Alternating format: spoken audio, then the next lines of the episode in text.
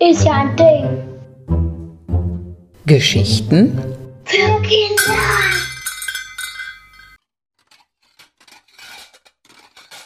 Hey, bist du hier, um mir beim Kuchenbacken zu helfen?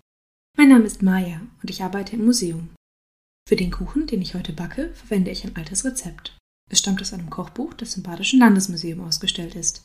Es heißt Kochbuch und Anleitung für den Gebrauch der Gaggenauer Gasherde und ist aus den 1930er Jahren.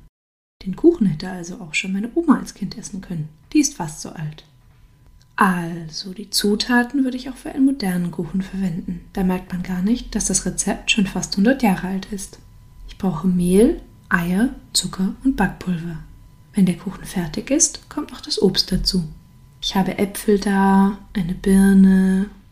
Exotisches Obst, wie Kiwis, gab es gar nicht. Schade, die mag ich am liebsten. Das Kind, das auf dem Einband des Kochbuchs zu sehen ist, trägt einen Rock, hat eine Schleife im Haar und hält eine Puppe. Es soll ein Mädchen darstellen, denn damals waren solche Kleidungsstücke und Spielsachen ausschließlich für Mädchen bestimmt. Mit was spielst du gern? Kennst du solche Regeln, wer mit was spielen darf und was denkst du darüber? Dass ein kleines Mädchen auf dem Einband ist, sollte wahrscheinlich zeigen, dass der Ofen sicher für Kinder ist und vielleicht auch kinderleicht zu bedienen ist. Vielleicht sollte es aber auch zeigen, dass Kochen etwas für Mädchen oder Frauen ist, denn damals haben vor allem die Mütter der Familie gekocht und gebacken. Wie ist es bei dir zu Hause? Wer deine Eltern kocht lieber oder vielleicht auch besser? Darfst du manchmal helfen? Überhaupt hat sich das Kochen und Essen verändert. Zu der Zeit, aus der das Kochbuch stammt, gab es in vielen Familien strenge Benimmregeln. Man musste bei Tisch gerade sitzen, durfte den Ellbogen nicht auf den Tisch legen und müsste höflich fragen, bevor man aufsteht. Wie ist das bei dir zu Hause? Gibt es etwas, das ihr bei Tisch dürft oder auch nicht? Wenn ich bei meinen Eltern zu Hause esse, dürfen zum Beispiel keine Handys am Tisch benutzt werden und man muss darauf warten, bis alle sitzen, bevor gegessen werden darf.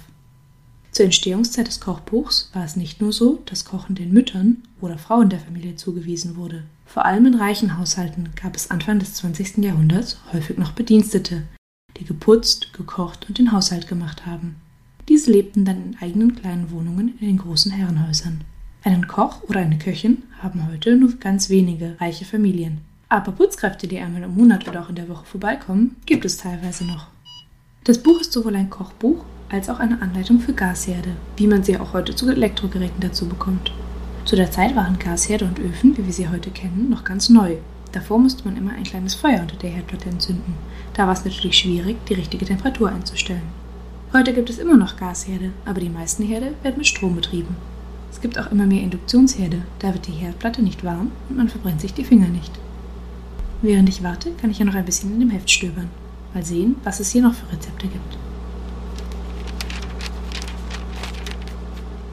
Bienenstichkuchen, Reissuppe mit Tomaten. Oh, geröstete Kartoffeln mit Speck.